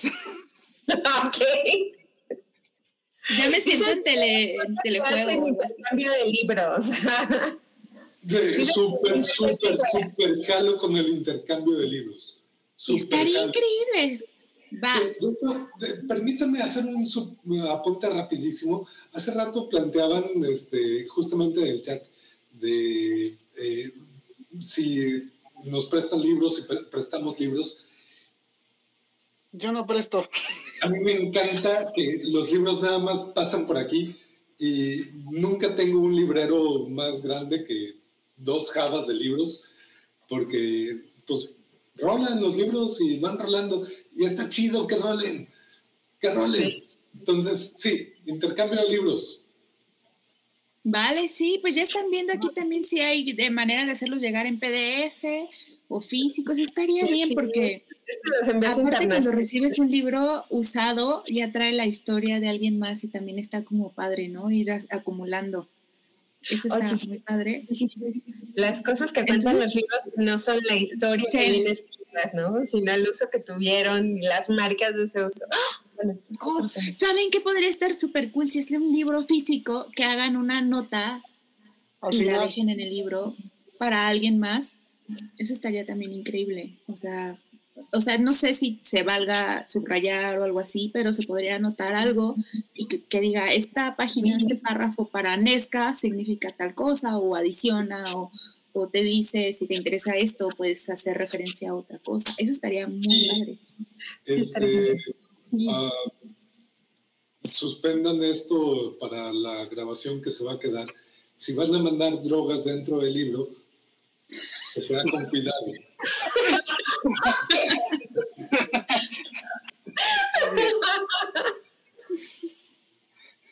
Pues está súper bien, Draco. Qué, qué, buena aportación hiciste. Ay, no, qué hermoso. vamos a seguir, ¿no? O sea, estaría padre. Entonces tenemos dos novedades. Uno, el profe nos va a hacer una presentación que estén pendientes. Sí, estén pendientes. Con preguntas y respuestas, ¿se van preguntas y respuestas? Ay, pero claro. Perfecto. Así que vayan, este, están, estén atentos para que cuando ya se ha liberado esto se pongan este, en modo lectura y vengan y participan aquí. Este, y también Draco que nos va a regalar tres libros a desintegrados. Y, pero él nos va a explicar cuáles son las condiciones. O, lo, vería con, con Esca ahorita eh, fotos, lo suban a desintegrados y el primero que, que llegue y que, publique yo lo quiero, ya, que vaya. ¿Así nada más? Así nada más. los, libros, los libros tienen que ser así, con mucho gusto, si no, no los leen.